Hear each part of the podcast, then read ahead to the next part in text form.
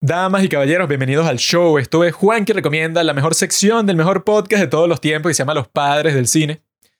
En estos días yo he estado reflexionando sobre muchas cosas importantes e interesantes, como por ejemplo la vida, pero también la muerte, que es mucho más interesante. Y llegué a la conclusión de que yo solamente voy a ser feliz y voy a estar satisfecho en el momento en que me toque morir por allá cuando tenga como 150 años y las noticias de las vísperas de mi muerte ya estén en todos los grandes periódicos del mundo, estén diciendo, no, mira, este tipo está muy enfermo y tal.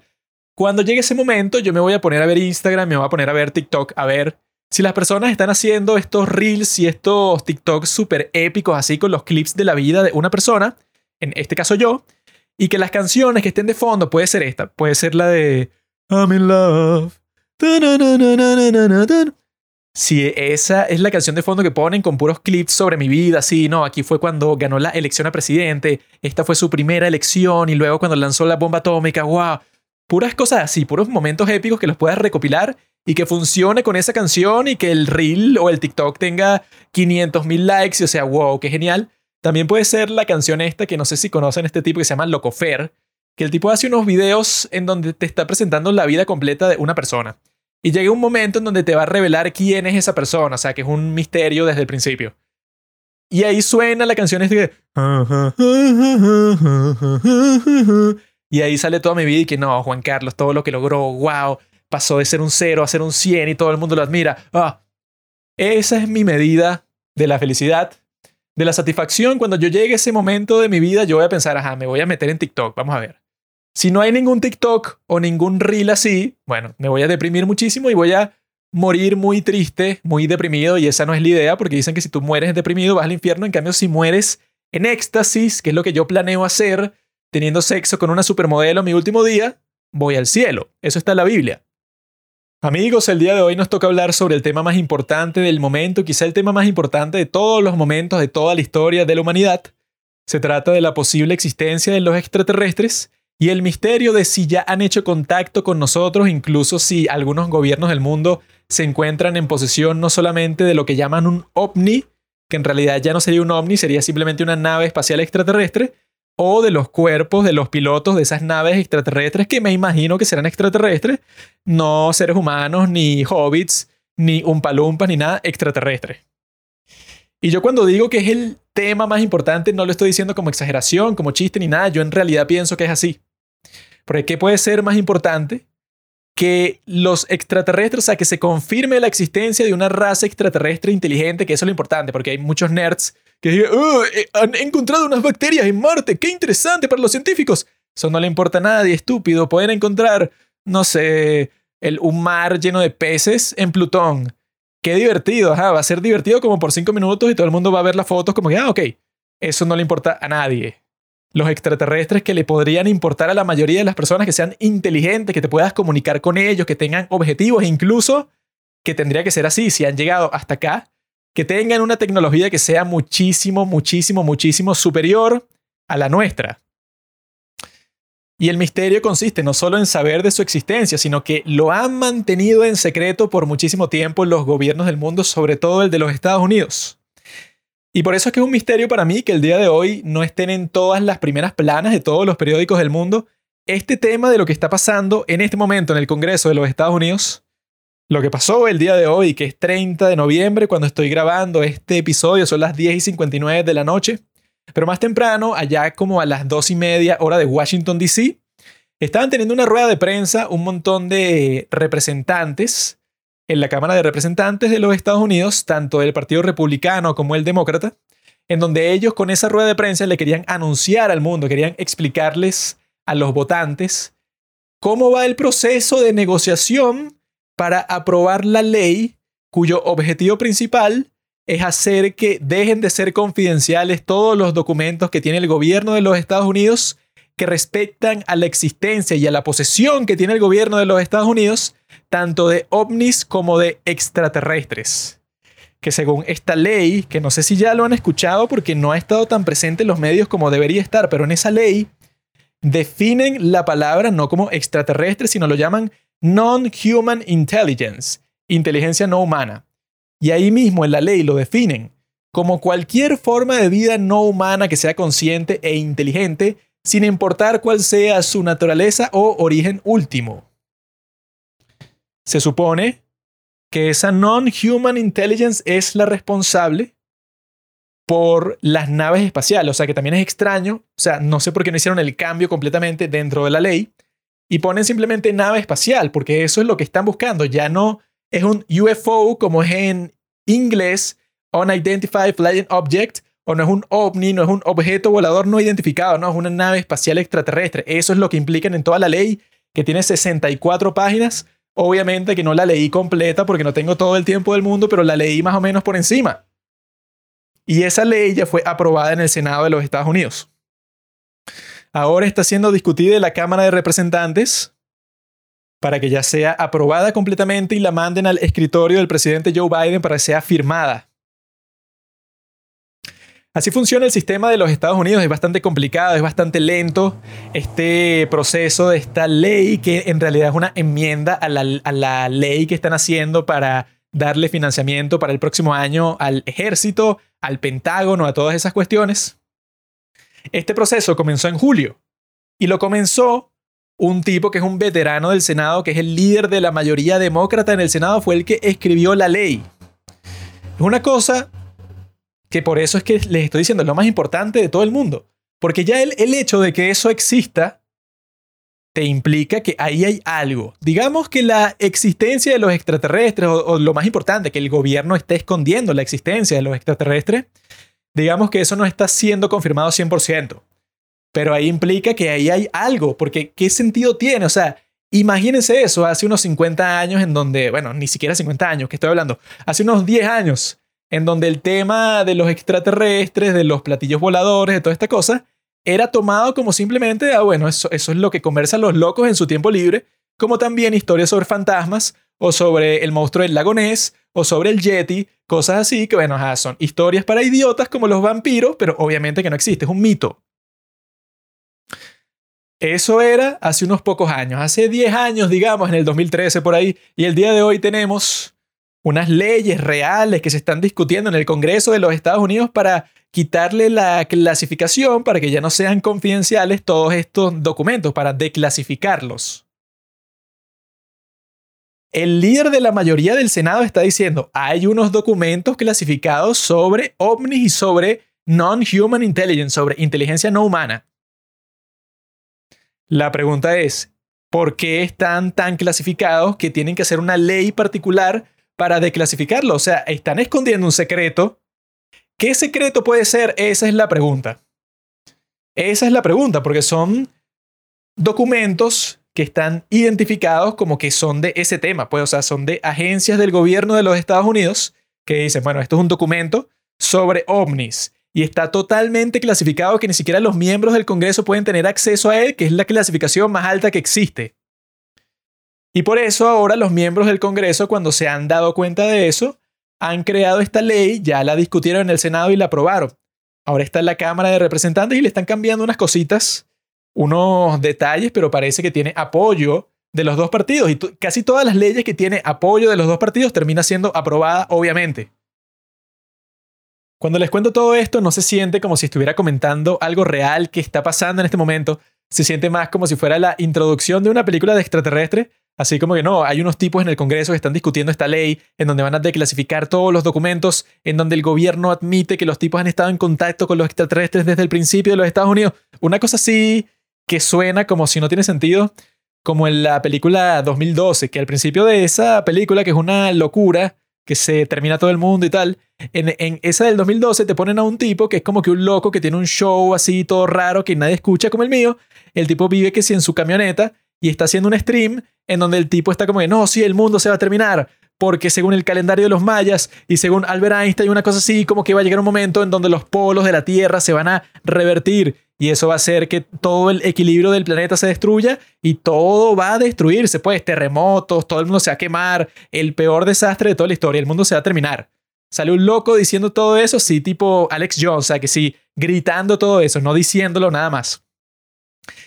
Y nadie le presta atención porque dicen que, bueno, eso es imposible. Y eso es lo que pasa en la película, se hace realidad. Lo que decía el loco, que el tipo incluso cuando comienza a pasar, el tipo está tan feliz que él tuvo razón que todo se comienza a destruir y el tipo muere quemado vivo como a los cinco segundos que comenzó el fin del mundo. O sea, eso es a lo que me suena todo esto que estamos conversando. Totalmente surreal, pero es algo real, es algo que está sucediendo. Y si ustedes han estado siguiendo este tema, como supongo que lo han hecho, pero bueno, nosotros hemos comentado un poco sobre eso en nuestro capítulo más reciente que conversamos sobre extraterrestres, sobre encuentros cercanos de tercer tipo, pero también qué fue lo que motivó a este tipo Chuck Schumer, que es el nombre del líder de la mayoría en el Senado del Partido Demócrata, Chuck Schumer. Recuerden ese nombre porque va a ser muy importante para la historia. Lo que motivó a este tipo a escribir esa ley que puede cambiar el mundo, esperemos, es el testimonio de un hombre llamado David Grosh. Un tipo que recientemente estuvo en el podcast de Joe Rogan, tuvo una entrevista muy interesante en donde el tipo detalla exactamente qué es lo que le está alegando, qué es lo que le está diciendo que pasó, cuál es su testimonio. Y su testimonio, si es verdad, va a resultar ser el testimonio más loco de toda la historia de la humanidad.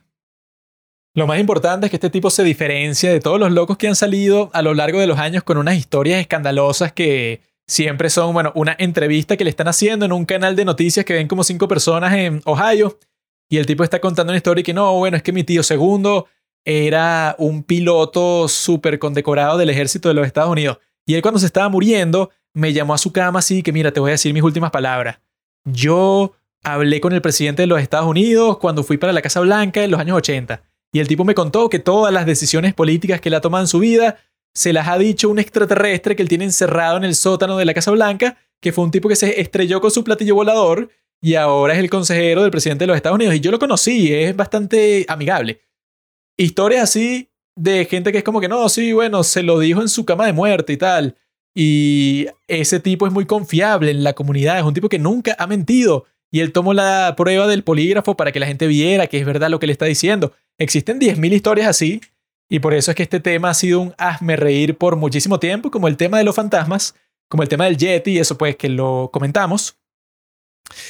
Que este tema ahora es muchísimo más serio. Y ese es el punto, pues, o sea, que este tipo, David Grosh, se diferencia de todas esas historias locas que se han escuchado durante, bueno, todo este tiempo, desde que se volvió mainstream el tema de los extraterrestres, que fue como por mediados del siglo XX. Y David Grosh resulta que es un tipo súper condecorado, un tipo que hizo toda su carrera en el ejército de los Estados Unidos, es un oficial de inteligencia, el tipo era el encargado de darle el briefing al presidente de los Estados Unidos, Barack Obama. El tipo de eso, bueno, que eso es que sí, uno de los trabajos más importantes que hay, porque es que, bueno, tú como miembro de la comunidad de inteligencia, a ti te dan todos los temas más confidenciales, junto con los documentos y todo. Y tú tienes que digerir todo eso para producirle al presidente de los Estados Unidos un informe, un briefing, y tú se lo explicas. Y mira, presidente, las amenazas más grandes para los Estados Unidos en este momento son tal y tal y tal. Y le explicas eso, la exposición más confidencial posible en el mundo. Ese era uno de los trabajos de este tipo, que bueno, que es un veterano de guerra que fue para Irak.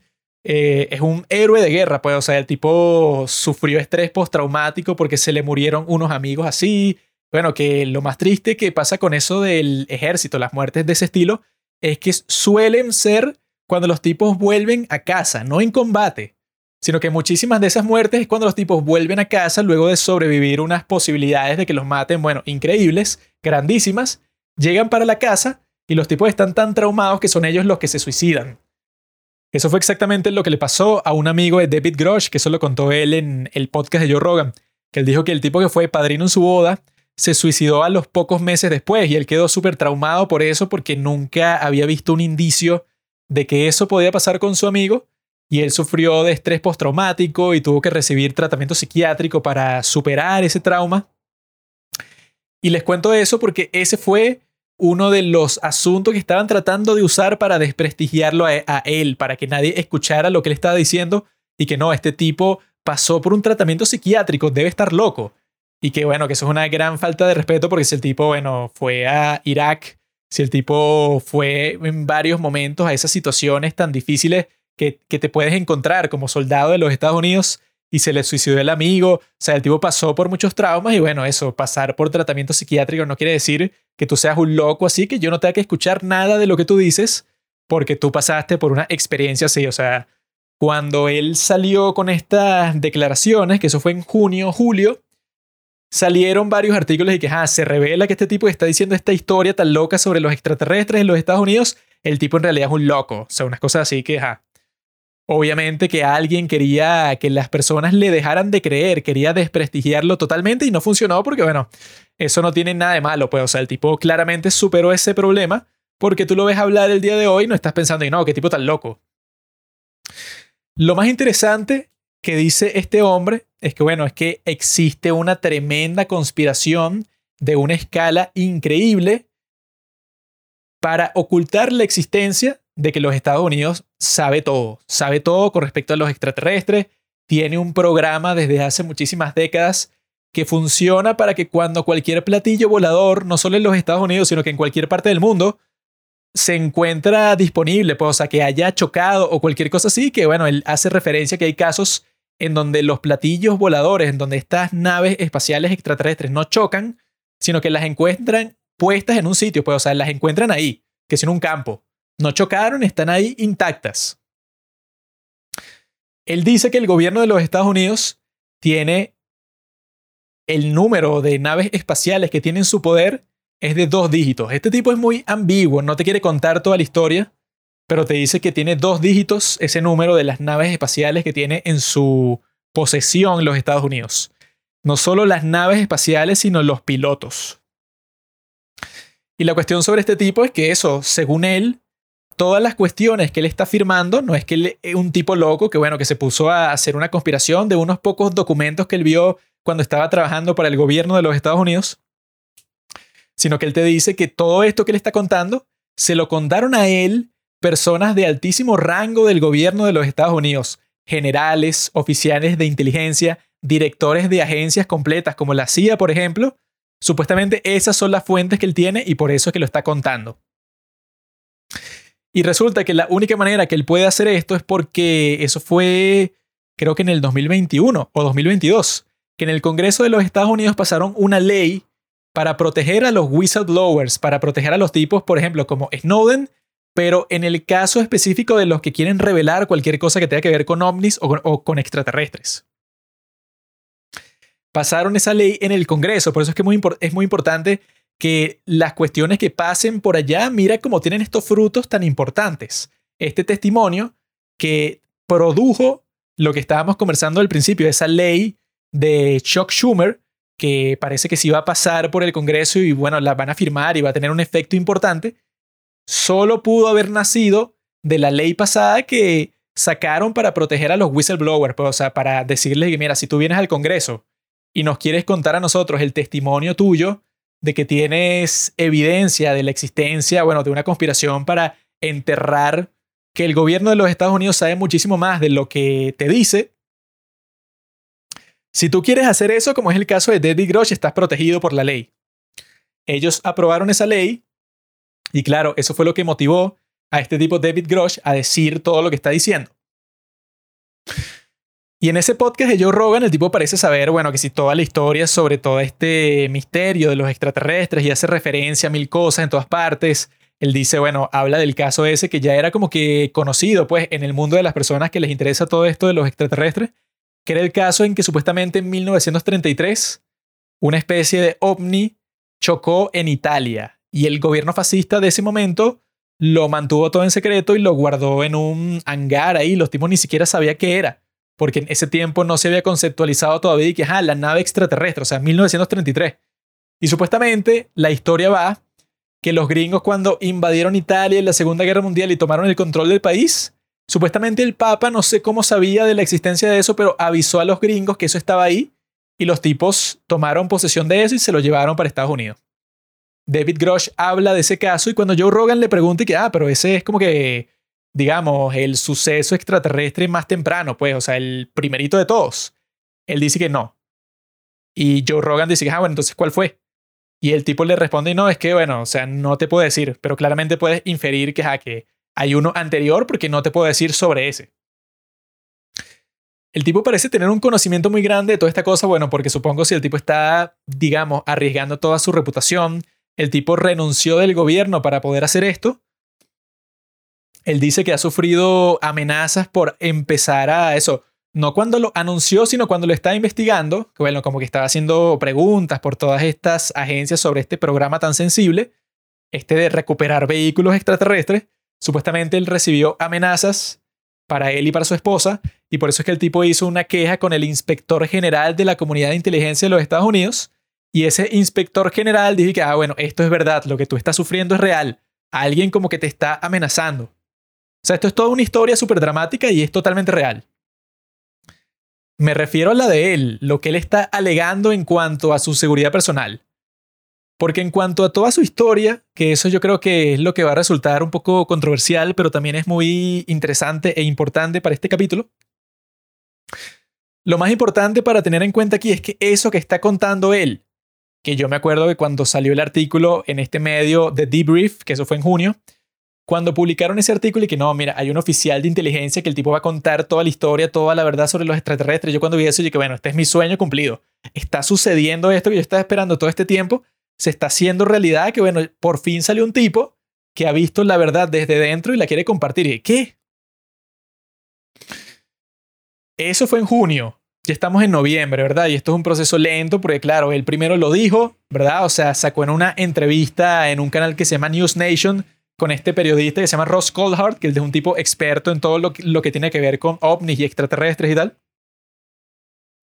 Eso fue súper importante en ese momento y yo me acuerdo que yo vi incluso la entrevista en vivo cuando la estaban transmitiendo, cuando estaba comiendo, pues, o sea, estábamos en la mesa de la cena y tal, y todo el mundo estaba comiendo y conversando y yo con los audífonos como un autista viendo la cuestión y que no, es que esto es demasiado importante, esto está cambiando el mundo, la historia. O sea, yo he estado apasionado con esta historia y viendo eso, todos los detalles, yo he querido saber exactamente todo lo que este tipo tiene para decir. Lo frustrante, en primer lugar, claro que ya lo habrán podido notar, es que este tipo llega contando una historia, llega contando unos testimonios de gente que supuestamente sí estuvo en contacto a primera mano. O sea, todas las historias que él cuenta son de segunda mano. O sea, alguien le dijo que hizo algo y ese algo él está contando. Y claro, o sea, como para tomarse todo esto con buena fe desde el principio, yo estaba pensando, ok, vamos a escuchar todo lo que tiene que decir. El primero lo dijo en esa entrevista, luego fue para una audiencia en el Congreso, que es una cosa, bueno, oficial, que si tú mientes ahí puedes ir preso, pues, o sea, es una cosa que las personas se toman en serio. No solo tuvo una audiencia pública que todo el mundo vio, o sea, yo la vi en vivo también, sino que tuvo una privada con los congresistas que más les interesa esto y que es una cuestión con los dos partidos, pues, o sea, no solo los republicanos por un lado los demócratas por el otro, sino que todo el mundo estaba interesado y le estaban haciendo preguntas a él. Y él supuestamente en privado a los congresistas que sí tienen el nivel de eso, la autorización de seguridad que tú necesitas para procesar esa información según el gobierno de los Estados Unidos, él supuestamente en la audiencia privada le dio todos los detalles que él no quiere discutir en público porque supuestamente no puede, pues, o sea, porque sería ilegal decírselo a personas pues que no tienen la autorización todo lo que le preguntó Joe Rogan en el podcast de Joe Rogan, el tipo no lo respondió. Supuestamente todo eso que no respondió, él lo respondió en privado. Entonces, por eso es que en este momento hay varios congresistas, varios miembros de la Cámara de Representantes de los Estados Unidos, sobre todo, que son como que la Trinidad, los tres que están ocupándose de esto con más pasión, son Tim Burchett, Matt Gaetz y Ana Paulino Luna.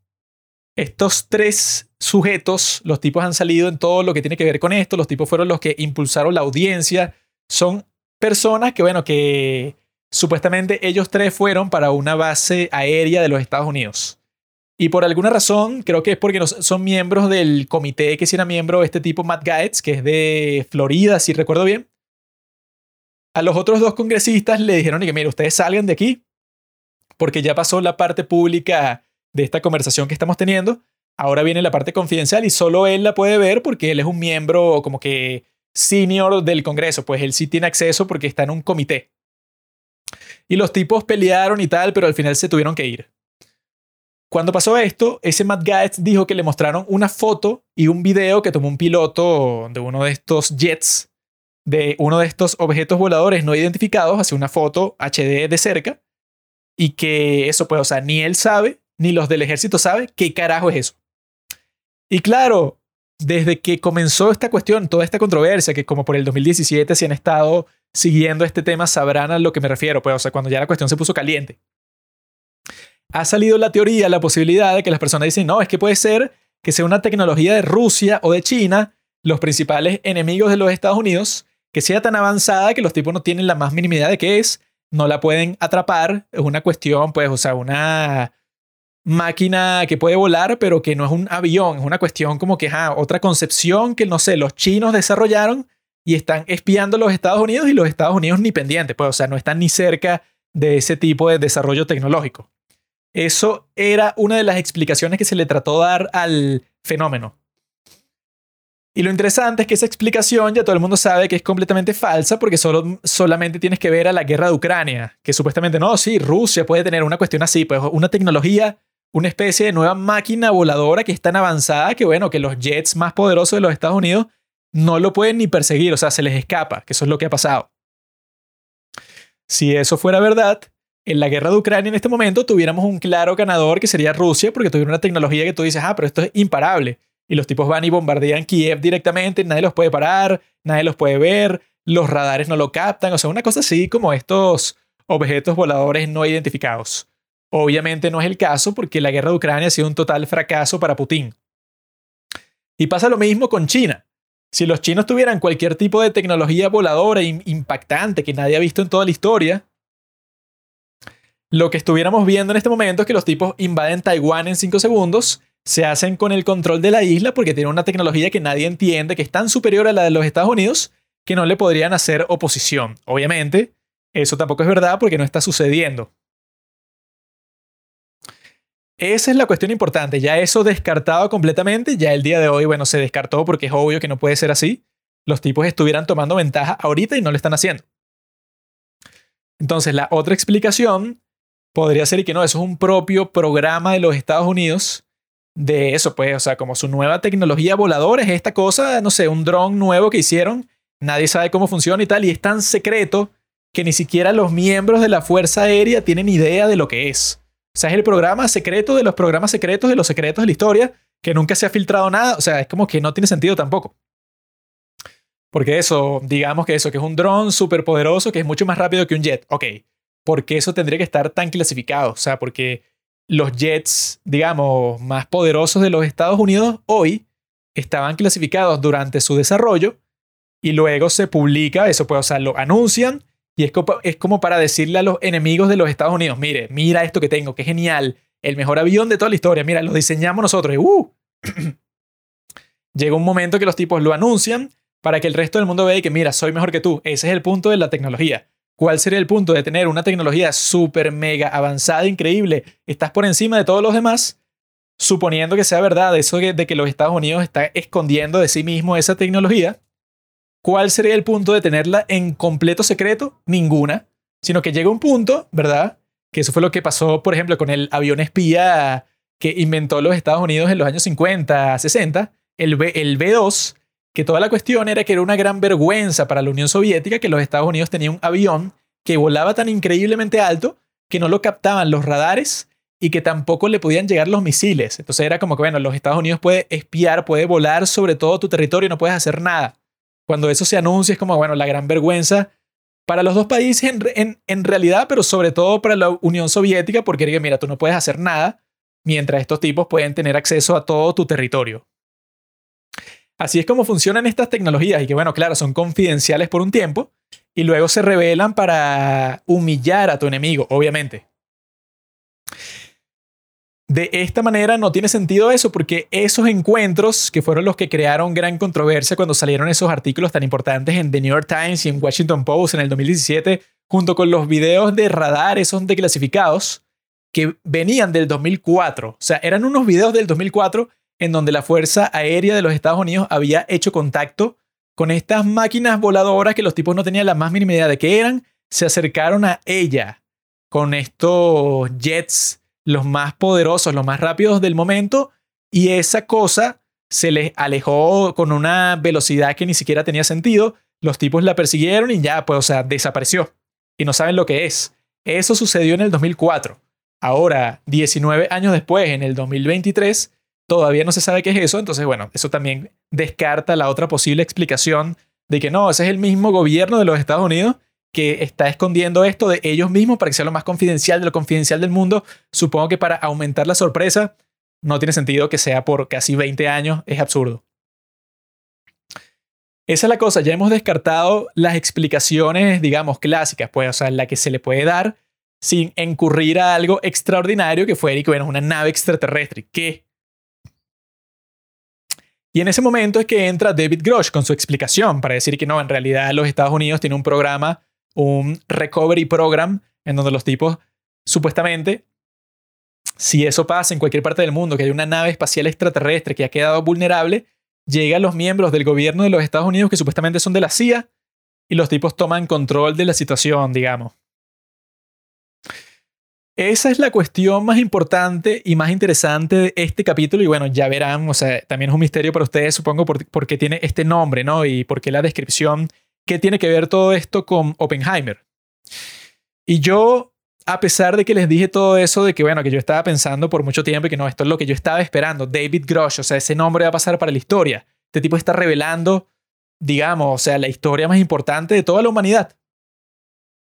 Eso era lo que yo me imaginaba, porque es la primera persona que sale a dar la cara, porque siempre eso, yo que sigo a varios periodistas que se dedican solo a esto, los tipos todo el tiempo están diciendo, yo tengo una fuente que el tipo dice, bueno, que no sé, que tiene fotos, videos, tiene todas las pruebas de que existen los extraterrestres, pero claro, le da miedo que si el tipo las revele, como eso es algo confidencial, entonces puede ir preso y tal. Siempre hay como mil historias así, o sea, nadie termina revelando nada nunca. Nadie termina dando un testimonio como este tipo que sí dio la cara, por eso es tan importante. Sin embargo, yo tengo que confesar el día de hoy, en este momento tan importante, que yo pienso que lo que él está diciendo es totalmente falso. Es mentira. Y no porque yo particularmente tenga, no sé, como que una teoría contra la de él, pues, o sea, como que para explicar exactamente cuál puede ser la razón, o sea, por qué le están mintiendo a él. O sea, él dice que todas estas personas le han dicho que las cosas son así yo no tengo una razón como que muy fuerte para decir que no, en realidad te mintieron por esta razón, o sea, como que te están vacilando, para que tú salgas como un tonto a contar toda esta historia y no es real. Tengo teorías, pero no tengo nada como que tan, tan fuerte para decir con seguridad que es así. Pero yo pienso que él, como han dicho muchas personas, él parece que él piensa que lo que dice es verdad. O sea, él está convencido de que sí, que el gobierno de los Estados Unidos como dice él, tiene dos dígitos. El número está en dos dígitos de las naves extraterrestres que tiene posesión los Estados Unidos y de los cuerpos biológicos también, que así lo llaman, y que biologics. Los cuerpos, que bueno, que el nombre real es extraterrestre y ya. Supuestamente están en los dos dígitos. Y toda esta conspiración de, bueno, que esto tiene muchísimos, muchísimos, muchísimos años, que es lo más confidencial de todo el mundo, pero ahí está la clave, ahí está la cosa que no me cuadra, que yo creo que es totalmente falso eso que él está diciendo, no que él sea un mentiroso, sino que le han mentido y él ha salido al mundo a desarrollar esta narrativa que yo no, o sea, me parece imposible. O sea, yo creo que ni siquiera tienes que trabajar mucho para negarla, sino que si te pones a pensar en realidad en las implicaciones de lo que él está diciendo, tú dices que no puede ser verdad. O sea, simplemente no puede ser verdad. Y eso es muy trágico para mí, porque como yo les estoy diciendo, yo tenía todas mis esperanzas puestas en este tipo, en que lo que él estuviera diciendo sea verdad, para que yo ya esté celebrando y que sí, la prueba de que existen los extraterrestres, sí, por fin, ah. Pero lo que menos tiene sentido en esta historia de él es la escala. Porque él está describiendo un programa que debe costar, no sé, billones de dólares, en donde tú tienes eso, pues un programa de recuperación de naves extraterrestres totalmente confidencial. O sea, primero Imagínense toda la logística que debe llevar eso, o sea, que tengas totalmente confidencial el transporte de una máquina, bueno, que debe ser de un tamaño como se ve en las películas, pues, o sea, es una cosa como si fuera un pequeño avión, pero en forma de platillo, ¿verdad? Y que tú tienes que tener un personal súper especializado, que los tipos sepan cómo funciona, porque, supuestamente él también ha contado historias de que hay eso, avistamientos y testimonios con respecto a personas que tienen contacto con estas naves espaciales y resulta que emiten una gran cantidad de radiación. Él contó una historia en el podcast de Joe Rogan de una persona que se le acercó a él y le dijo que le estaba manejando, o sea, es un tipo que trabajaba en una base aérea de los Estados Unidos y le estaba contando que le estaba yendo un día para el trabajo y él dice que él ve que encima de él está volando como que una nave triangular, pero que se ve muy extraña, pues, o sea, se ve como nada que él haya visto en su vida. Y supuestamente la nave pasó ahí volando un tiempo y después desapareció, pues, o sea, salió disparada al cielo, como siempre pasa en estas historias. Y él dice que la pintura de su automóvil como que se derritió y el color de su automóvil pasó a ser blanco, o sea, era de otro color y terminó siendo blanco. Y supuestamente la conclusión que llegaron el tipo y él cuando estaban discutiendo eso y que bueno, ese es el efecto que tiene una gran cantidad de radiación aplicada sobre eso, pues, o sea, en este caso, sobre el carro de él. Entonces, sí, supuestamente estas naves que emiten radiación, o sea, que es una tecnología literalmente de otro mundo, digamos que todo esto es verdad. Entonces, explícame qué tipo de programa especializado existe en donde tú tienes un montón de gente, bueno, que los tipos están pendientes de cuando pase cualquier cuestión, alguien así, tienen que salir corriendo con todo, o sea, para llegar ahí antes de que cualquier persona lo vea. Y que entonces es una cosa como los hombres de negro, que si tienes unos testigos, entonces les pones una máquina que les borras la memoria, o qué haces o cómo evitas que la gente tome fotos de lo que pasó. O sea, no me cuadra. Y la razón principal por la que no me cuadra es que cuando tú piensas eso de la escala, ahí es que yo creo que se cae toda la historia, lamentablemente, de David Grosh. O sea, yo creo que ustedes pueden sentir la tristeza y la frustración en mi voz en este momento cuando tengo que admitir que no me parece real lo que él está diciendo. O sea, que me parece, no sé, o sea, yo diría que el 99% de posibilidad de que sea falso. O sea, 1% que sea real y bueno, si esa historia que él está contando que el gobierno de los Estados Unidos está escondiendo, vamos a ponerle un número, 20 naves espaciales y 20 cuerpos de extraterrestres. Los tiene escondidos en un sitio. Bueno, tiene que ser en varios sitios en los Estados Unidos, supongo, pues, o sea, para que no se lo descubran todos de una. Y las personas que están involucradas en eso, todos están calladitos, todo es confidencial y no se ha filtrado nada nunca en toda la historia. O sea, si eso resulta ser verdad, resulta que, no sé, que estamos viviendo en una simulación. Pues, o sea, que todas las cosas que yo pienso que son probables o improbables, no importa lo que yo piense, porque en realidad las reglas del mundo no, no tienen nada, no se parecen en nada a lo que yo pensaba que eran. Esa sería la conclusión para mí. Porque pónganse a pensar eso, o sea, yo me podría creer que esa es mi teoría de lo que en realidad puede estar pasando y que tiene que ver con este otro tipo, Bob Lazar, que eso es lo que vamos a estar hablando después, pero nos falta eso, la parte importante sobre Oppenheimer.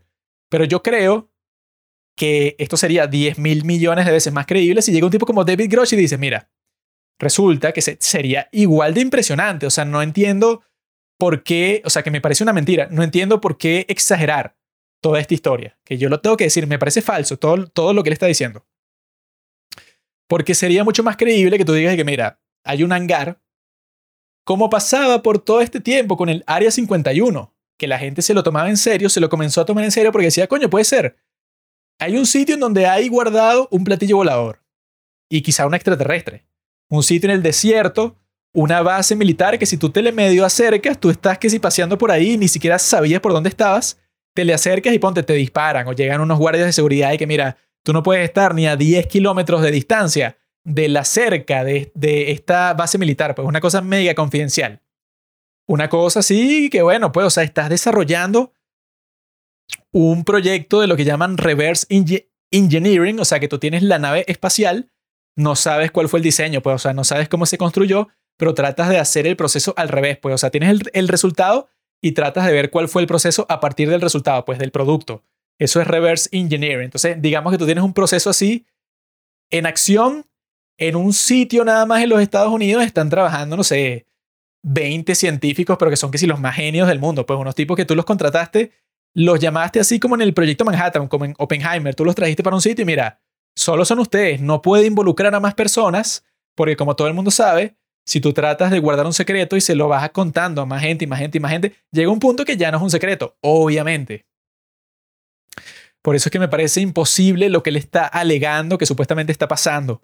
Eso de que no, ajá, sí, es un programa gigante. O sea, la escala es lo que revela para mí que eso no tiene ningún sentido. Que tengas tantos platillos voladores, que tengas tantos cuerpos de extraterrestres supuestamente, que haya tantas personas involucradas en tantas agencias distintas, porque dicen que es de la CIA y del ejército y del Departamento de Defensa, el Departamento de Energía, la comunidad de inteligencia en general. O sea, es como que al final, digamos que esto es un programa en donde hay miles de personas involucradas en los Estados Unidos y otras miles en otras partes del mundo, porque están diciendo también que es un programa mundial. O sea, no es una cosa nada más que se limita a los Estados Unidos, sino que tienen eso, no sé, digamos, células en otros países para estar pendientes a ver si cae una nave extraterrestre. Mientras más escala tú le pones a algo, mientras más personas están involucradas, mientras supuestamente el programa es más grande para atrapar todos los platillos voladores, para recuperarlos, pues, o sea, de cualquier lugar en que pueda caer en todo el mundo, eso es lo que le quita toda la credibilidad a su historia, según yo. No es verdad, simplemente no puede ser así. O sea, si eso fuera así, vamos a decir que es verdad, es 100% real. Hay un programa en donde miles y miles de personas guardan el secreto en esta conspiración, el secreto más grande de la historia de la humanidad, que incluso sería muy fácil de probar. Pues, o sea, tú te llevas, no sé, una foto de todos estos platillos voladores. O sea, son decenas de platillos voladores y de extraterrestres y tal. Tú me vas a decir que nadie ha tomado una foto en todo este tiempo. Que nadie ha cortado un pedacito de lo que sea, huevón, de lo que sea. O sea, cualquier cosa que tú puedas usar como prueba. No tenemos una sola prueba, una evidencia 100% infalible de este programa.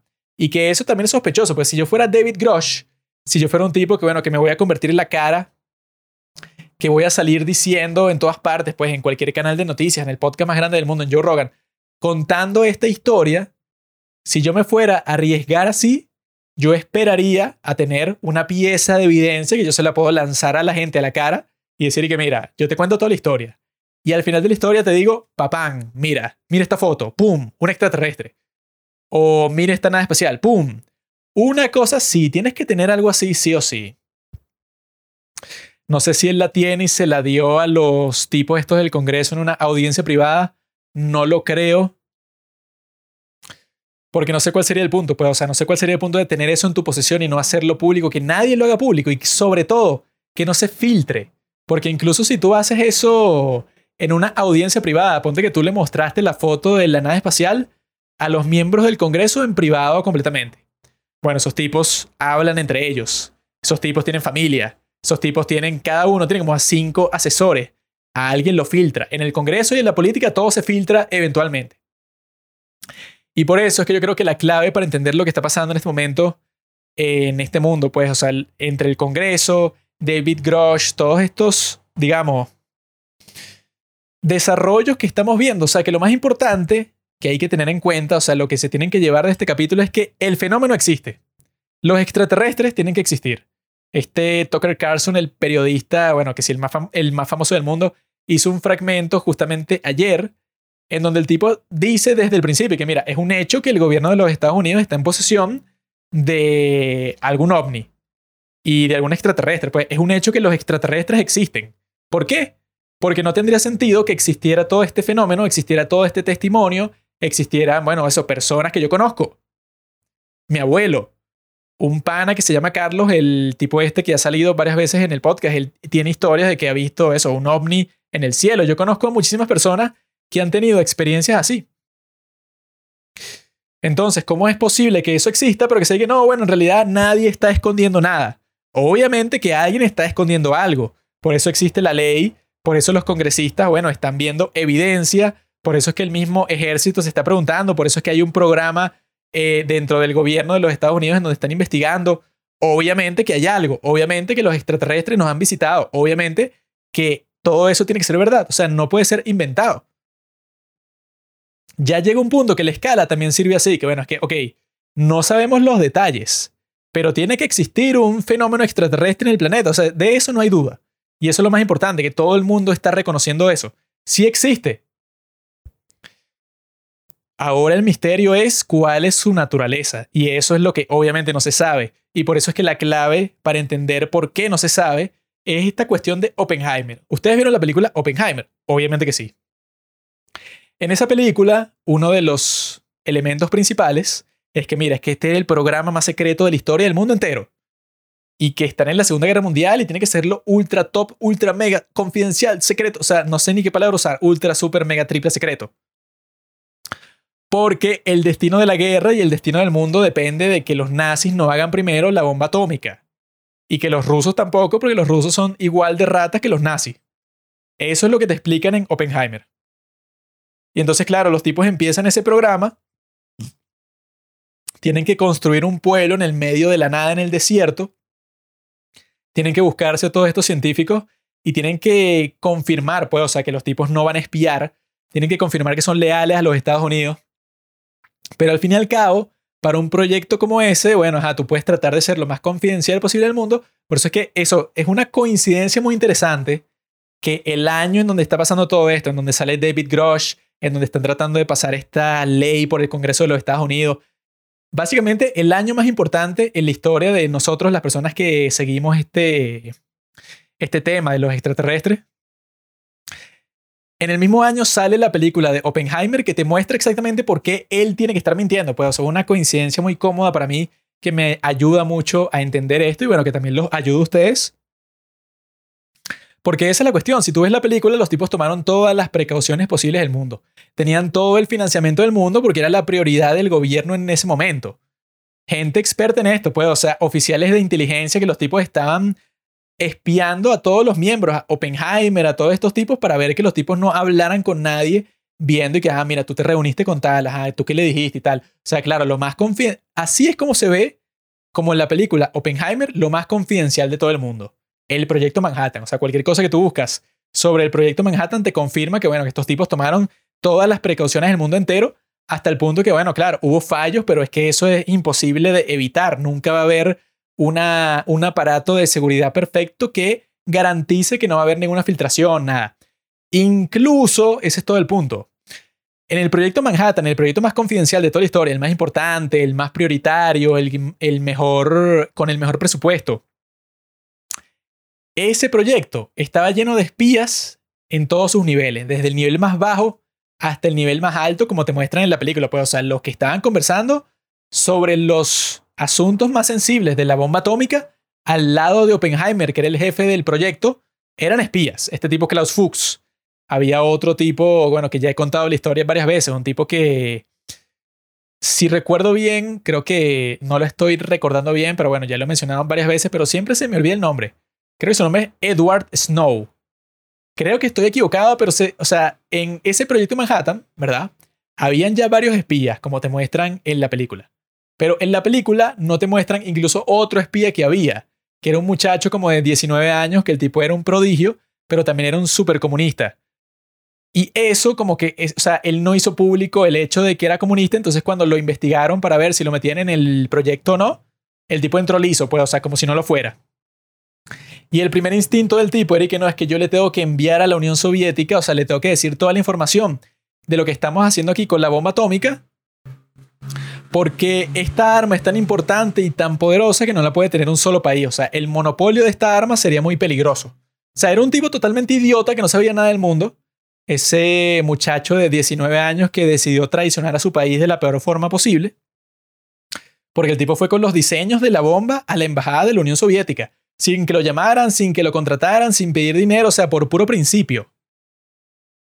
Ese muchacho, ¿no? Y tienes varios ejemplos así dentro del proyecto Manhattan. Bueno, unos que los, que los condenaron, o sea, que los atraparon y los condenaron después. Otro que lo exiliaron a, la Unión Soviética, unas cosas así.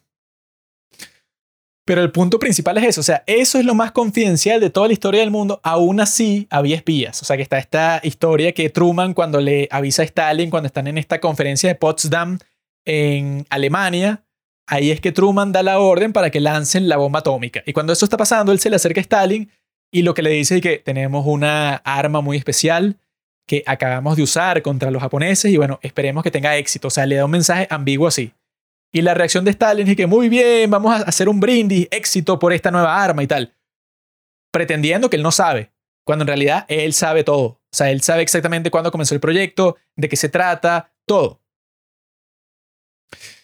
Y yo creo que esa es la clave. Esa es la clave que nos dice que lo que está diciendo David Grosh simplemente no puede ser real. No puede ser real. Porque esto es incluso más difícil de ocultar, yo diría infinitamente más difícil de ocultar que una simple bomba atómica. Porque en, ese caso era como que muy obvio que, mira, no le digas esto a nadie, porque es una bomba, es algo, una nueva tecnología, es mejor que solo lo sepamos nosotros. Es una, una explicación muy lógica ya. En el caso de los extraterrestres, explíquenme a mí, o sea, como que, ¿qué razón tan fuerte puede tener una persona que se entere de esto en cualquier contexto y que pueda tener alguna prueba fehaciente, una prueba eso digna. O sea, como que ¿por qué no la compartiría? O sea, ¿cuál problema hay? Con la bomba, atómica está el dilema moral que es que, mira, esta tecnología es muy peligrosa y tiene que ser tratada con guantes. Esto es una cosa muy sensible. Ok, esa es la explicación. Fin. Con los extraterrestres no hay tal cosa. Cualquier persona podría decir, mira, está em, el bienestar de la humanidad sería mejor para todas las personas del mundo conocer que esto existe. Por lo tanto, casi que cualquiera de las miles de personas que supuestamente trabajan en un programa como, este habrá tenido la motivación para tomar alguna prueba que le pueda mostrar al mundo y decir que mira, aquí está la foto de un platillo volador, yo puedo ir preso por esto y todo, pues, o sea, como se arriesgó Snowden. Si Snowden se arriesgó a que lo metan preso por toda su vida y eso, por revelar esos secretos del gobierno de los Estados Unidos que estaba espiando a sus propios ciudadanos, yo creo que si ese programa que describe David Grosh existiera, tendrías a muchas personas que salieron como Snowden a decir que mira, aquí hay una cosa que es súper inmoral y que le estén ocultando de las personas porque sería como que un cambio de perspectiva para todo el mundo. Así como que mira, o sea, existe otra especie extraterrestre inteligente que ha tenido contacto con la humanidad y tiene este mensaje para las personas. O sea, algo positivo vendrá, pues, o sea, de esa percepción, de esa revelación de la existencia de los extraterrestres. Y al mismo tiempo, esto no es como el proyecto Manhattan que tú puedes meter a todos los científicos en un desierto y ya, sino que en este caso, si es algo que está pasando en todas partes del mundo, o sea, que eso, mira, hay archivos, pues, o sea, de avistamientos de ovnis en todas partes del mundo, que por eso es que me parece absurdo cuando llegan personas y que, no, es que eso de los extraterrestres no puede ser verdad porque todo eso pasa en los Estados Unidos y ya. En ninguna otra parte del mundo, solo en los Estados Unidos. Y ¿qué? Si tú medio investigas la cosa, hay unos archivos de la Unión Soviética que los tipos tenían su propio programa, como lo tienen los Estados Unidos, que trataba de investigar qué carajo pasa con los ovnis, porque eso, pues, o sea, los avistamientos de ovnis más importantes y más famosos de toda la historia, que si no los conocen, no sé cómo, pero búsquenlos, es que en instalaciones nucleares tanto de los Estados Unidos como la Unión Soviética, han habido eventos, avistamientos, en donde los tipos, ponte que tú estás trabajando en tu central nuclear y tú ves un platillo volador, pues un objeto volador no identificado que está volando hacia la base. O sea, que esta base, bueno, tiene todos los radares del mundo. Identificaron esa cuestión cuando estaba ya a kilómetros del sitio, los tipos sabían que venían y bueno, los tipos se pusieron en alerta y que bueno, ¿qué es esto? Esa cosa está flotando ahí, está flotando una nave ¿verdad? En el aire, frente a tu base. Y tú estás viendo la cosa y de repente los misiles nucleares de tu central se activan. Unos misiles que necesitan unos códigos del presidente y tal, y como que todo un protocolo para que se activen, claro, porque es el arma más peligrosa del mundo. Tú estás sentado en tu base militar y de repente la cuestión se activa por sí sola. Y claro, tú entras en pánico, tú dices, bueno, listo, pues esto es un ataque, no sé, de nuestro enemigo y vamos a morir. Pues, o sea, si los tipos son capaces de activar los misiles nucleares para el lanzamiento, quiere decir que, bueno, que tienen los códigos, nos jodimos, pues, o sea, listo, este es el fin. Eso ha pasado y está reportado, pues eso sí pasó y está claro, pues está escrito, nadie duda de eso, pues o sea, está, digamos, no puede estar más registrado, más evidenciado que, bueno, que llegó eso, pues una cosa voladora flotó por un rato eh, frente a la base aérea en donde están estas bombas nucleares, estos misiles, y de repente los misiles se activaron para ser lanzados y empezó que si el conteo regresivo. Pasó tanto en los Estados Unidos como en la Unión Soviética, tienen sus propios archivos y resulta que a los tipos les pasó lo mismo. Y hay eso, pues hay entrevistas, si quieren pueden buscar en YouTube, entrevistas de militares de los Estados Unidos y entrevistas de militares de Rusia y los tipos lo cuentan y que mira, yo me entré en pánico porque yo no entendía cómo estaba pasando esto. Quedó registrado en los documentos oficiales del gobierno, tanto de la Unión Soviética por un lado y de los Estados Unidos por otro. Esos, claro, son los más preocupantes, pero hay miles y miles y miles y miles de todas partes del mundo. La mayoría, claro, no, un tipo en la granja que vio para el cielo, vio un triángulo negro que de repente desapareció. Mi abuelo mismo vio uno, él era marino mercante y en el medio de la noche vio como que una orbe de una luz enseguecedora en el medio de la noche que él se quedaba y que, bueno, ¿qué carajo es esto? Y de repente salió disparadas hacia el cielo y ellos registraron eso que pasó como un reporte de ovni. En todas partes del mundo ha pasado eso. Esto es un fenómeno que no puedes engavetar como si puedes hacer con la bomba atómica. Tú puedes decir, ah, ok, vamos a cerrar toda esta zona. Nadie puede entrar. Y es un desierto y ya, o sea, nadie iba a entrar de todas maneras, pero bueno, hay que tomar precauciones. por eso les digo, en el caso de Oppenheimer, con la bomba atómica es mucho más difícil, no, bueno, al revés, es mucho más fácil ocultar ese proyecto y encima fue revelado y el día de hoy sabemos todo sobre él. Sabemos los científicos que trabajaban ahí, hay una película sobre eso. O sea, esa es la cuestión. Los tipos, digamos, si no hubiera existido la necesidad bélica de crear la bomba atómica, hubiera sido posible que los Estados Unidos hubiera realizado el proyecto Manhattan completamente confidencial y que nadie se hubiera enterado. Y ponte que el proyecto Manhattan no dura unos pocos años, sino que dura, digamos, tres décadas. Porque los tipos lo están haciendo con mucho menos dinero, en un sitio mucho más pequeño, con mucho menos personas, entonces les tarda mucho más tiempo. ¿Se imaginan eso? Bueno, si eso fuera así, ¿verdad? Ponte que estaban desarrollando esa bomba solamente para hacerlo, o sea, sin ninguna necesidad, sin ninguna emergencia que los motivara a ir más rápido. Si eso fuera así, entonces claro, yo compraría que podría ser y que bueno, eso les va a ser mucho más fácil mantenerlo confidencial porque es un sitio más pequeño, con menos personas, con menos importancia porque no estás en el medio de la guerra mundial, entonces no vas a tener a tus adversarios mandando espías a tu proyecto porque es un proyecto pequeño que no es tan épico, pues, o sea, como lo fue el, el proyecto Manhattan de la vida real. Esa es la cuestión más importante. Porque yo lo que creo que puede estar pasando en realidad es lo que describió Bob Lazar, que bueno, que ese tipo sí es bien raro. Este no es como David Grosh, que tiene como que todo este currículum intachable, que bueno, que tiene un gran prestigio, para nada. Bob Lazar es un tipo que creo que fue en los años 90 que el tipo comenzó a hablar sobre, no, que él trabajaba en una instalación que quedaba cerca del Área 51, la famosa Área 51 un sitio que se llamaba S4. Él trabajaba ahí, ¿verdad? Y el tipo era físico y lo contrataron supuestamente para hacerle ingeniería al reverso, que fue lo que les conté más temprano, a un platillo volador. Y él llega para el sitio y tal, y él ve que hay un hangar con nueve platillos voladores, uno que tiene puesta así a un lado la bandera de los Estados Unidos, otro que él dice que supuestamente lo encontraron en una excavación arqueológica y tal y tal y tal, y él dice como mil datos de estos platillos voladores, él tiene la forma y tal, o sea que sí, la forma clásica pues del platillo volador es la que él describe. Él tiene un video que él tomó cuando él iba al desierto con sus amigos para tratar de grabar los vuelos de prueba que hacían de noche de este platillo volador. O sea, el tipo tiene un montón de detalles y que bueno, que supuestamente eran unos propulsores de antigravedad que estaban tratando de ver cómo, cómo funcionaban, pero no lo lograban porque todo estaba muy compartimentalizado para que no se filtrara. Como que bueno, los tipos que trabajaban en propulsión no hablaban con los tipos que trabajaban en la química de la cuestión y esos no hablaban con otro grupo así. O sea, eso es lo que él describe. Lo más probable es que, bueno, hay una teoría sobre él, que él supuestamente como que sí trabajó en ese sitio porque hay como que unos registros de él ahí, pero no como físico de las naves extraterrestres. No se sabe como qué fue, pero ponte que fue de conserje. Y, y supuestamente había un bar cerca de ese sitio en donde se reunían todas las personas que trabajaban ahí.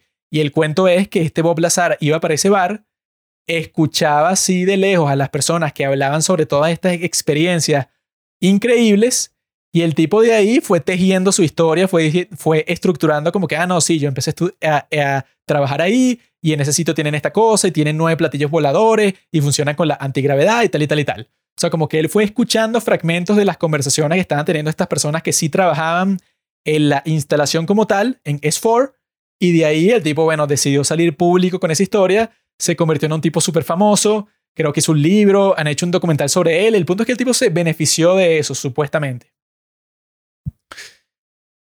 Sin embargo, lo interesante de todo esto para mí es que esa historia de Bob Lazar, a pesar de que suena, digamos, de todas maneras, suena un poco falsa, pues, o sea, tiene muchas cosas que no cuadran y cuando a él, que supuestamente se graduó de física, no sé, en la Universidad de Stanford, o sea, no, no sé en cuál fue, pero por ejemplo en esa, y cuando las personas que lo querían entrevistar iban a investigar si era verdad, pues, o sea, tú ibas a chequear si lo que él dice es real, no tenían ningún registro de él. Y no hay fotos de él graduándose, no hay nada de eso en ese sitio. Es como que súper misterioso, pues, o sea, el tipo no tiene ninguna condecoración que tú puedas decir que no es un tipo respetable en realidad, como si es el caso de David Grosh, que la gente lo toma más en serio porque él, claro, es el tipo tiene como que un historial de haber sido una persona confiable. Bob Lazar no tiene ningún historial de haber sido una persona confiable. Sin embargo, la historia que él cuenta tiene mucho más sentido que la que cuenta David Grosh, tiene mucha más lógica. Porque lo que él te comunica, él también fue al podcast de Joe Rogan, pero hace años. Y él te dice que, bueno, esos son los platillos que están ahí. Y no hace referencia, pues, o sea, no implica que hay como que un programa ultra secreto en donde los tipos siempre están buscando más platillos que, bueno, como que aparecen en todas partes del mundo, o que esto es una gran conspiración que como que involucra, no sé, a todos los aspectos de la sociedad.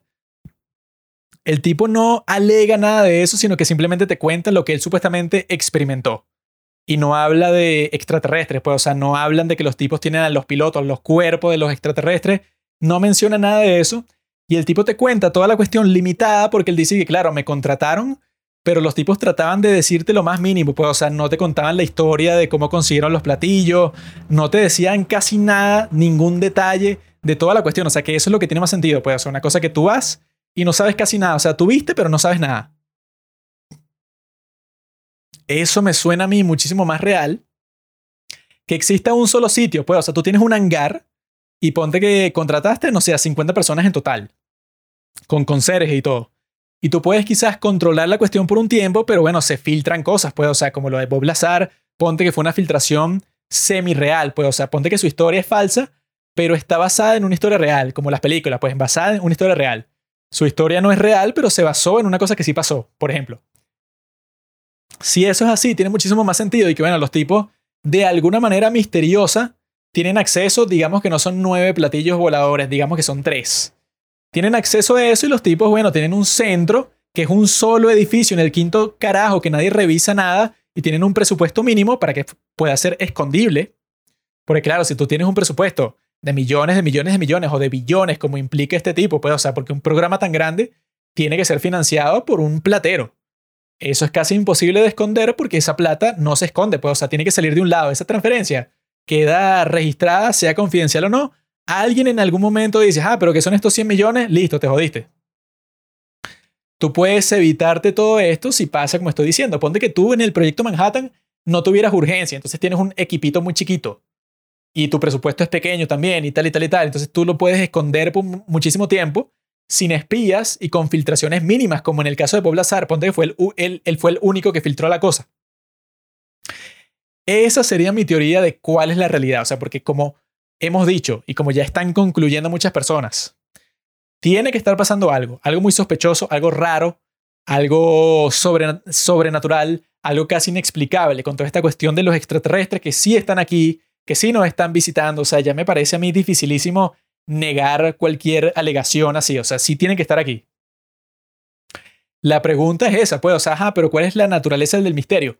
Y yo lo que respondería a esa pregunta de cuál es la naturaleza del misterio es, mira, por cuestiones de la vida, por accidentes del mundo, como es el más famoso de todos, el de Roswell, que si recuerdo bien fue en 1947, uno de esos platillos chocó contra la Tierra, quién sabe por qué, o sea, por accidente no tenemos la más mínima forma de saber por qué pasó. Cuando eso sucedió, la razón por la que ese incidente es tan famoso es porque fue reportado por todo el mundo en los periódicos y todo, de que mira, que cayó un platillo volador en el desierto de Roswell, se estrelló. Y hay granjeros que fueron a verlo y dicen que esto no es de este mundo, es una nave espacial. Ese rumor se corrió por todo el pueblo y que hubo personas que la vieron, pero misteriosamente alguien se llevó todo eso. Pues, o sea, ponte que tú lo viste y fuiste a buscar a tus amigos y cuando volviste ya no había nada, sino que cuando te acercaste habían como que unos policías y unos militares y mira tú, fuera de aquí, aquí no hay nada que ver. Esa es la historia de Roswell que pasó en el medio de la nada, de repente como que el gobierno fue a buscarlo y ahí es que tuvieron que cambiar la historia porque habían varios testigos que sí lo vieron, pues o sea, inevitablemente unos policías o unos tipos del ejército de la zona vieron la cuestión con sus propios ojos y dijeron y que bueno, esto no es ninguna avioneta, esto no es ningún globo, o sea, después tuvieron que obligar a personas que habían dicho que era una cosa sobrenatural, pues una nave espacial, tuvieron que obligar a esas personas que dijeron eso a salir en cámara a decir y que no, esto es un globo del clima. Una cosa que se estrelló ahí, pero en realidad es una cosa que es sin importancia. Pues es como que casi que un papel de aluminio, o sea, un globo de papel de aluminio que bueno, que se cayó en el desierto y la gente lo confundió con un platillo volador. O sea, una cosa, una historia sin sentido. Por eso es que Roswell se volvió tan famoso porque hay como que algo muy misterioso de que era como que, ah, bueno, un evento muy grande y que de repente llegan todos los del ejército y que aquí no hay nada que ver, aquí no hay nada que ver y tal, y hay como que unos camiones y tal, y todo el mundo está de, ¿what? Digamos que ese fue el comienzo de todo, 1947. Y entonces, digamos que hay otro incidente de Roswell. Digamos que el gobierno de los Estados Unidos el, día de hoy tiene en su posesión dos platillos voladores, digamos, para ir por lo clásico, en el Área 51 los tiene guardados bajo llave. Y hasta el día de hoy, para que todo se mantenga encubierto para siempre, tiene contratadas a 10 personas ahí con un presupuesto mínimo de, no sé, ponte 200 mil dólares al mes, ¿verdad? Que eso para un proyecto así militar, bueno, eso no es nada, pues eso con el presupuesto militar que tienen los Estados Unidos, 200 mil dólares al mes, bueno, eso, o sea, casi que no compras nada, pues eso es una baratija. Esa es la historia que yo me podría creer. Si David Grosh saliera diciendo eso y que mira, yo tengo evidencia que los Estados Unidos están en posesión, hay un hangar en un sitio, unos científicos que trabajan ahí, como que listo, rompieron el silencio, no sé, uno tiene cáncer, ya se va a morir, y el tipo quiere decir la verdad y me dijo tal y tal y tal y tal. Vayan a esa vaina a investigar y lo van a encontrar. Eso es lo que yo me creería. Yo dijera, coño, eso tiene que ser verdad. Tiene que ser verdad porque no puede ser tampoco tan común que los gobiernos del mundo obtengan eso, pues acceso a una nave extraterrestre. O sea, ¿qué razón habría para que hayan eso, que se estrellen contra la Tierra eh, decenas de veces? O sea, no tiene sentido. Tiene sentido que ponte que en toda la historia de todo este tiempo de la existencia de los Estados Unidos y de los extraterrestres, de toda esta cuestión, que bueno, que lo que, lo que dicen es que desde que se probó la bomba atómica, pues desde su existencia, los avistamientos de ovnis y todo lo que tiene que ver con los extraterrestres se multiplicó por 10.000. O sea, eso fue lo que muchos dicen el catalizador para que los extraterrestres nos presten atención es que, mire, estos tipos acaban de desencadenar una fuerza que ellos mismos quizá no pueden controlar. La de la bomba atómica, luego la bomba nuclear, la super mega bomba, eso que te ponen en Oppenheimer. Esa es una de las teorías más importantes y por eso es que esas naves espaciales van para las bases nucleares, bueno, que supuestamente en principio ni siquiera deberían saber dónde están. O sea, hay muchas que sí, sí, sí se sabe, pues, o sea, que son públicas dónde están, pero hay muchísimas que se supone que su existencia es un secreto. Sin embargo, los tipos van y esos misiles están bajo tierra, no sé, kilómetros bajo tierra. Y desde esas naves los activaron. Pues es como que los avistamientos ovni preocupantes de la historia, y quizás fueron esos exactamente los que llevaron a gobiernos como el de Rusia y de los Estados Unidos a tomárselo en serio. Eso es lo que no me cuadra. Por eso es que yo creo que hay que pensar esto muy bien. Pero lo más emocionante que está pasando en este momento es que o sea, el fenómeno, el misterio, ha sido reconocido como tal. Ya nadie está negando, ya nadie está diciendo, no, eso no existe. Porque hay oposición a esa ley que estamos hablando desde el principio. Hay personas que están como que no, eso no puede pasar. O sea, se están oponiendo digamos, totalmente, pues, o sea, con toda su fuerza, con mucha voluntad para que esa ley no pase. ¿Por qué? O sea, digamos, ¿qué incentivo podrías tú tener para que esa ley no pase? Esa ley es específica, es súper específica, en que solo se refiere a ovnis y a inteligencia no humana. O sea, la implicación de que existe está ahí y que alguien le está escondiendo. Ahora, que alguien se oponga a que eso pase, significa que hay alguien que quiere mantener eso en secreto. ¿Por qué quisieras mantener nada en secreto? Esa es la pregunta más importante. Porque si en realidad no hay nada, si esta es una locura que se están inventando y ya, entonces ¿qué estás protegiendo? ¿Qué es lo confidencial ahí? ¿Cuál es el secreto detrás de los ovnis, detrás de los extraterrestres? Que hay un tipo que tiene un podcast que se llama La Black Vault, y el tipo lo que hace es hacer estas solicitudes a través de un proceso que existe en los Estados Unidos del Freedom of Information Act. Y él lo que está buscando es todos los documentos que tienen que ver con ovnis y con extraterrestres. Y lo que el tipo se encuentra todo el tiempo es que hay muchísimos de esos documentos que tienen el nivel de confidencialidad más alto que existe. Ahí está toda la pregunta. O sea, esto es un misterio gubernamental dentro de los Estados Unidos y toda la pregunta es, ¿qué estás escondiendo tú? Claramente hay algo que estás escondiendo. Claramente no es tecnología de tus enemigos por lo que discutimos que bueno, que ni Rusia ni China tienen esa capacidad porque si no el panorama político el día de hoy fuera totalmente distinto. Claramente no es tu propia tecnología porque cuando fue ese avistamiento tan famoso del Tic Tac, ese de David Fravor, que lo pueden buscar por ese nombre si no saben qué es, eso pasó en el 2004. No tendría sentido que esa tecnología confidencial tan superior a cualquier otra cosa se siga siendo confidencial hasta el año 2023 no puede ser. Si tú descartas esas dos opciones, lo único que te queda es, tiene que ser una tecnología quizá no de otro planeta, porque hay muchas teorías con respecto a eso, que puede ser de otra dimensión o puede ser del mismo planeta. Hay unas teorías muy interesantes que dicen que es de los mares, porque los mares del mundo han sido muy poco explorados, entonces puede ser que hay una civilización que se esconde en lo profundo del mar y bueno, y por alguna razón que nadie sabe, esto es un misterio muy profundo, se dejan ver, hacen todas estas cosas, tienen estas naves, etc. O sea, no se sabe, es un misterio. El punto es que como están las cosas el día de hoy, la explicación más probable es una completa locura. Es que los Estados Unidos está ocultando la posesión de naves extraterrestres. Que los Estados Unidos quizá también tiene cuerpos de extraterrestres o quizá tiene extraterrestres vivos o quizá como otras personas han especulado, esas naves que llegan aquí son como sondas que están pilotadas por inteligencias artificiales o por robots, o sea que los extraterrestres reales se quedan en su planeta o en donde sea que vivan y mandan son estas naves, bueno, que no están tripuladas de la misma forma que los seres humanos mandamos a Marte y a todas estas cosas. Mandas robots, mandas estas cosas para investigar por encima, pero no mandas una persona porque es muchísimo más complicado. Yo creo que ya nadie puede dudar de la existencia de este fenómeno extraterrestre, o sea, es demasiado evidente. Y por eso es que parece que el mundo ha cambiado por completo, porque todo lo que yo he visto en estos últimos meses, cuando las personas hablan sobre este tema, ya no es con risita, ya es tratando de interpretar en realidad este tipo de dónde viene, cuáles son sus credenciales, vamos a ver si dice la verdad, qué es lo que está pasando con la enmienda en el Congreso, ya todo el mundo se lo toma en serio. Ya esto es un cambio de paradigma total. O sea, ya esto es un panorama completamente nuevo para este tipo de investigación. Lo que nos queda es ver qué es lo que va a pasar en estos próximos meses, en estos próximos años, cuando se va desarrollando todo este tema, sobre todo en el Congreso, porque se ve que es bastante productivo. Produjo primero eso de proteger a todos los whistleblowers, que supuestamente hay muchísimos que quieren testificar. Por alguna razón no lo han hecho, pero lo que han reportado muchísimos es que muchísimas personas han hablado con el Congreso para salir en más audiencias.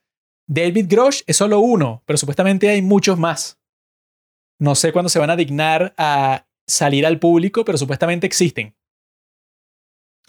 Si eso es lo que está pasando en ese momento, hay que tener el ojo pelado, hay que estar 100% concentrado en cómo es que se va desarrollando ese proceso, pero no entiendo cómo esto no se está hablando en todas partes, pues, o sea, como esto no es el tema principal sobre todos los demás para todas las personas del mundo. O sea, yo voy a intentar que sea así, voy a tratar de conversar esto con todas las personas que me quieran escuchar, por eso estoy haciendo este episodio, porque esa es la cosa, imagínense, o sea, ya estamos en un mundo en donde básicamente en el Congreso de los Estados Unidos se está admitiendo que los tipos están en posesión de algo. Solamente vamos a decir algo que no es de este planeta, que tiene un origen en una inteligencia no humana. Eso es lo más loco que ha pasado en la historia, porque no es una conversación general que todo el mundo está teniendo, que es lo que pasa con los medios del mundo que no lo reportan todos los días a todas horas y no le meten presión a estos tipos también para decir, mira, ¿qué coño están haciendo ustedes? Porque ese es el crimen que están reportando, ese es el crimen del que se queja David Grosh, que hay unos tipos que al parecer piensan que tienen la potestad y que son mejores que los demás para decidir que, mira, este descubrimiento sería que es el más grande de la historia de la humanidad, pero es confidencial, solo lo puedo saber yo y 10 personas más. Son un crimen contra la humanidad. Si hay un crimen contra la humanidad, es ese. Por eso es que yo creo que todo el mundo tiene que estar pendiente, todo el mundo tiene que estar consciente qué significa todo esto yo creo que esa es la lección más importante, pues, o sea, todo este revuelo, toda esta controversia, todas estas confesiones, testimonios, personas que dicen que sí, personas que dicen que no, eso no sucede en un panorama en donde no hay nada, en donde detrás de todo esto no hay nada. ¿Sabes por qué? Porque no hay ninguna controversia similar ni con los fantasmas, ni con Pie Grande, ni con el monstruo del lago Ness, ni con los vampiros, Nadie en el Congreso está viendo y que no, bueno, quizá los Estados Unidos en un castillo tiene unos vampiros encerrados ahí y no quiere que la gente sepa. Esa es la gran conspiración, porque si la gente supiera de la existencia de los vampiros, quisiera ser mordidos por ellos, porque como los vampiros son inmortales, no hay nadie diciendo eso. ¿Por qué? Porque sería ridículo. Pero si tienes a todas estas personas razonables hablando sobre este tema, personas importantes, pues, o sea, personas como David Grosh, que yo creo que, bueno, o sea, él no parece estar mintiendo, pero lo que dice no tiene sentido. Simplemente no tiene sentido. Entonces él quizá fue convencido de alguna manera, que eso es lo que yo también me estaba preguntando. Digamos que yo quiero convencer a alguien como David Grosh, de que existen los extraterrestres y que hay un programa gigante en el gobierno y que tenemos muchos platillos voladores, un programa, no sé, de miles de miles de personas y miles de miles de billones que de alguna manera, bueno, no sé, está siendo escondido, ¿no? Si yo tengo un presupuesto tan grande como el ejército de los Estados Unidos y yo quiero convencer a una persona que se va a convertir en, el tipo que dice su testimonio en el Congreso, en el caso de David Grosh, si ustedes han visto los efectos de Hollywood, yo puedo convencer a cualquiera de lo que sea. O sea, ponte que yo soy un general y hago todo el parapeto, pues, o sea, toda la tarima, así como que la fachada de que tú llegas a un sitio es una base militar y dentro te muestro los platillos voladores, pero te digo una cosa así como que una excusa y que, bueno, mire el platillo y tú te quedas y, ¿qué? Y, y, yo te cuento la historia, sí, este lo encontramos en Egipto, en una excavación que hicimos, y sí, lo pilotamos y tal, y dentro había este tipo, este cuerpo, y te muestro un cuerpo que, bueno, que parece real, pero que tú, obviamente, explícame cómo confirmas que es real. O sea, ponte que está muerto ahí. Hay un video en YouTube, eh, bueno, es viejísimo, pues un clásico, la autopsia alien. Y tú ves la vaina y tú dices, ok, obviamente que no es real, o sea, son efectos especiales, pero ponte que tú, te, o sea, te está mostrando eso un general en una base aérea y hay seguridad y todas estas personas y te explican de dónde viene y tal. O sea, al final tú tienes que referir a la autoridad, que es el tipo que te va a decir si es verdad o si es mentira. Y si todas estas autoridades están de acuerdo y te engañan, sería muy fácil. Pues, o sea, si tú tienes el dinero, tienes la base aérea, tienes al general, tienes todo eso, puedes convencer a cualquiera de lo que sea. De que sí, que nosotros tenemos 20 platillos voladores y extraterrestres y no, sí, bueno, ponte que le dices una cosa así, no, es que no te puedo mostrar el platillo volador por dentro porque eso ya es demasiado confidencial, pero bueno, ya lo viste. Yo creo que podrías engañar a casi cualquier persona así. La pregunta es, ¿por qué lo quieres hacer?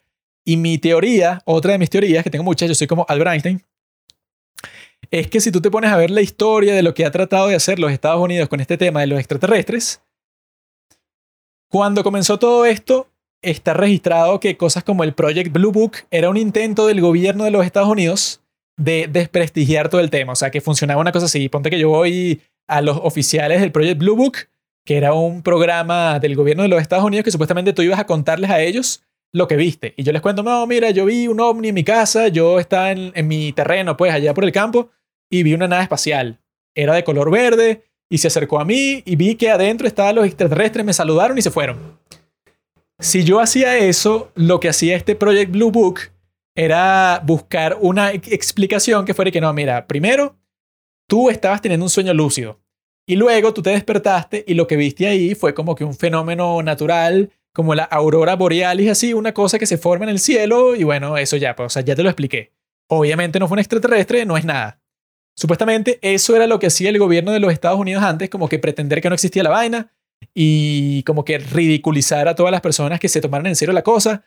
Esa parecía ser la táctica en el pasado y muchas personas se han quejado de eso, pues, o sea, que han reportado la cosa. Y supuestamente en la Fuerza Aérea y en muchos de esos sitios había un gran estigma que si tú salías y que vi un extraterrestre, te van a decir que, bueno, estás despedido porque eso no existe, pendejo. Entonces, cuando tú creas eso, bueno, como que no le funcionó mucho porque a pesar de eso, muchísimas personas sí siguieron diciendo que no, esto es real, yo lo vi, nadie me puede dar una explicación cualquiera que se le ocurra porque yo lo vi, o sea, es una cosa sobrenatural. Ese fue el resultado, pues, o sea, que el día de hoy el tema de los aliens es más mainstream que en ningún otro momento de la historia, entonces no le funcionó ese intento de pretender que la cuestión no existía. Quizás a alguien dentro del gobierno de los Estados Unidos ahora se le ocurrió lo opuesto. Entonces, bueno, vamos a meterle a este tipo un montón de ideas en la cabeza y fabricar unas pruebas, que no debe ser difícil. Pues, o sea, ponte que los tipos en realidad se esfuerzan en fabricar una foto de una nave extraterrestre, pero que sea 100% real. Pues los tipos, no sé, ponte que se gastaron un montón de plata en efectos, en, especialistas del cine del día de hoy, para que sea real. Y te la muestran así con todo un show en un sobre confidencial y todo. Y que, bueno, toma, te lo voy a mostrar, pero cuño, no se lo diga a nadie. Quizá usaron esa técnica con David Grosh de manera tal que tú pones a buscar a las personas en todos lados, que tú les dices que no, esto está en todas partes y todos los países lo tienen. Y es un programa gigante en todos los Estados Unidos. Y bueno, eso, haz la ley en el Congreso, creas como que un gran revuelo, lo pones en la palestra pública, pues, o sea, lo pones frente a todo el mundo para que la gente luego se decepcione totalmente cuando de eso no se produzca nada cuando llegue el momento en donde la gente está esperando las pruebas por fin, porque bueno, si era un programa tan grande, ¿dónde están las pruebas? Llega un momento que David Grosh queda como un pendejo donde todos los congresistas quedan como un pendejo porque declasifican los archivos de los extraterrestres y ven que es un misterio tanto para el gobierno como para las personas. Simplemente lo, lo, lo clasificaron, lo pusieron confidencial, no sé, por tradición, por ejemplo. Y cuando suceda eso, nadie le va a importar de nuevo el tema de los extraterrestres porque luego de tanto escándalo, luego de pretender el gobierno, luego de pretender el gobierno que no existían los extraterrestres, comenzó este gran escándalo y ahora está en todas partes del mundo. Pues, o sea, se hizo mainstream para que la gente se decepcione tanto cuando no encuentren el gran programa con los 30 platillos voladores que no vuelva a tratar de investigar el tema nunca más. ¿De qué funciona eso? De que la realidad del asunto es que tú en tu hangar ahí, que fue lo que dije, pues, o sea, tú en, no sé, eso, pues, en el desierto de Nevada, al lado del Área 51 hay una vaina subterránea en donde tú tienes esos dos platillos voladores y un cuerpo de un extraterrestre. Y cuando te preguntan, mira, ah, pero ¿qué es esto? Tú dices, no sé, lo encontramos en un desierto, en realidad es un misterio para el gobierno también, que eso es lo que yo creo que es la realidad. Yo creo que esta cuestión de los extraterrestres, como dice Jacques Vallée en sus libros, es una cuestión mucho más mística, mucho más compleja, mucho más tradicional, porque bueno, los avistamientos de este tipo, de cualquier cosa paranormal, es de toda la historia humana, pues, o sea, y la prehistoria, todo. Entonces yo creo que esto es como que la manifestación de algo que nosotros no comprendemos, ¿verdad? Pero eso pues con nuestras mentes tecnológicas el día de hoy, toda esta cosa se manifiesta como extraterrestre, pero en realidad puede ser tanto para nosotros como, para el gobierno que ponte que sí está en posesión de lo que sea. Digamos que para ellos también es un misterio. Ellos tienen el platillo, no saben cómo funciona. Ponte que lo pilotan, pero listo, pues, o sea, lo pilotan como si fuera un helicóptero, pues, o sea, pero no logran hacer, no sé qué, viaje de distancias masivas a una gran velocidad. Y tienen un cuerpo de un extraterrestre que, bueno, que lo revisaron y sí, o sea, efectivamente comprobaron que es extraterrestre y no pueden sacar ninguna otra conclusión interesante. Esa es la que yo creo que puede ser la verdad. Y que existe una sola base de investigación en un sitio súper confidencial en donde viven 30 personas, ninguno sale de ahí jamás, o sea, firmaron ese compromiso, como pasa en esta serie de libros de Three Body Problem, eso pasa al principio y una base así, pues, que si tú te comprometes en trabajar ahí, no puedes salir de ahí por el resto de tu vida, por ejemplo. Esa es mi teoría, amigos. Tenemos que esperar a ver qué es lo que pasa en la realidad.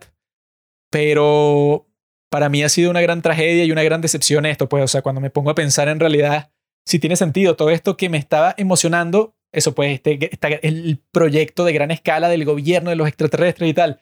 Y cuando me estoy comenzando a pensar la cuestión y me doy cuenta que no tiene sentido, que es falso, pues, o sea, que no puede ser verdad, o sea, que suena ridículo, obviamente que me decepciono.